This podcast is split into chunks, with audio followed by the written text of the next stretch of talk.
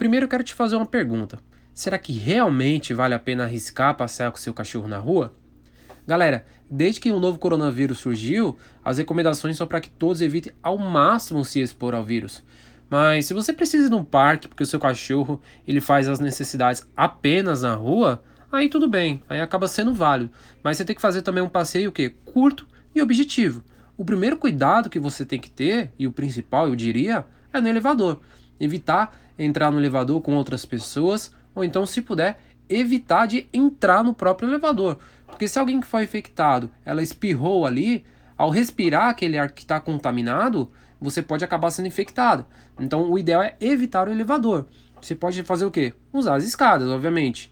Já na rua, você tem de evitar de passar ao lado de pessoas e evitar em parques também.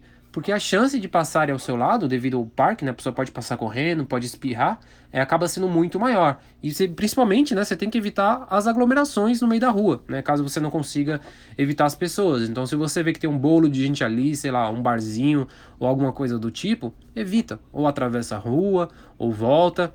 Ao retornar, quando você estiver voltando para sua casa, ao tocar o interfone, abrir o portão, você tem que ficar atento e não tocar no rosto, porque se ali está infectado, pode passar para você também.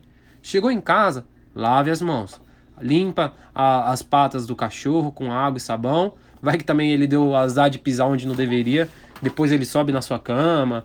Então é bom, bom não arriscar. Uh, depois, lava as mãos novamente, né?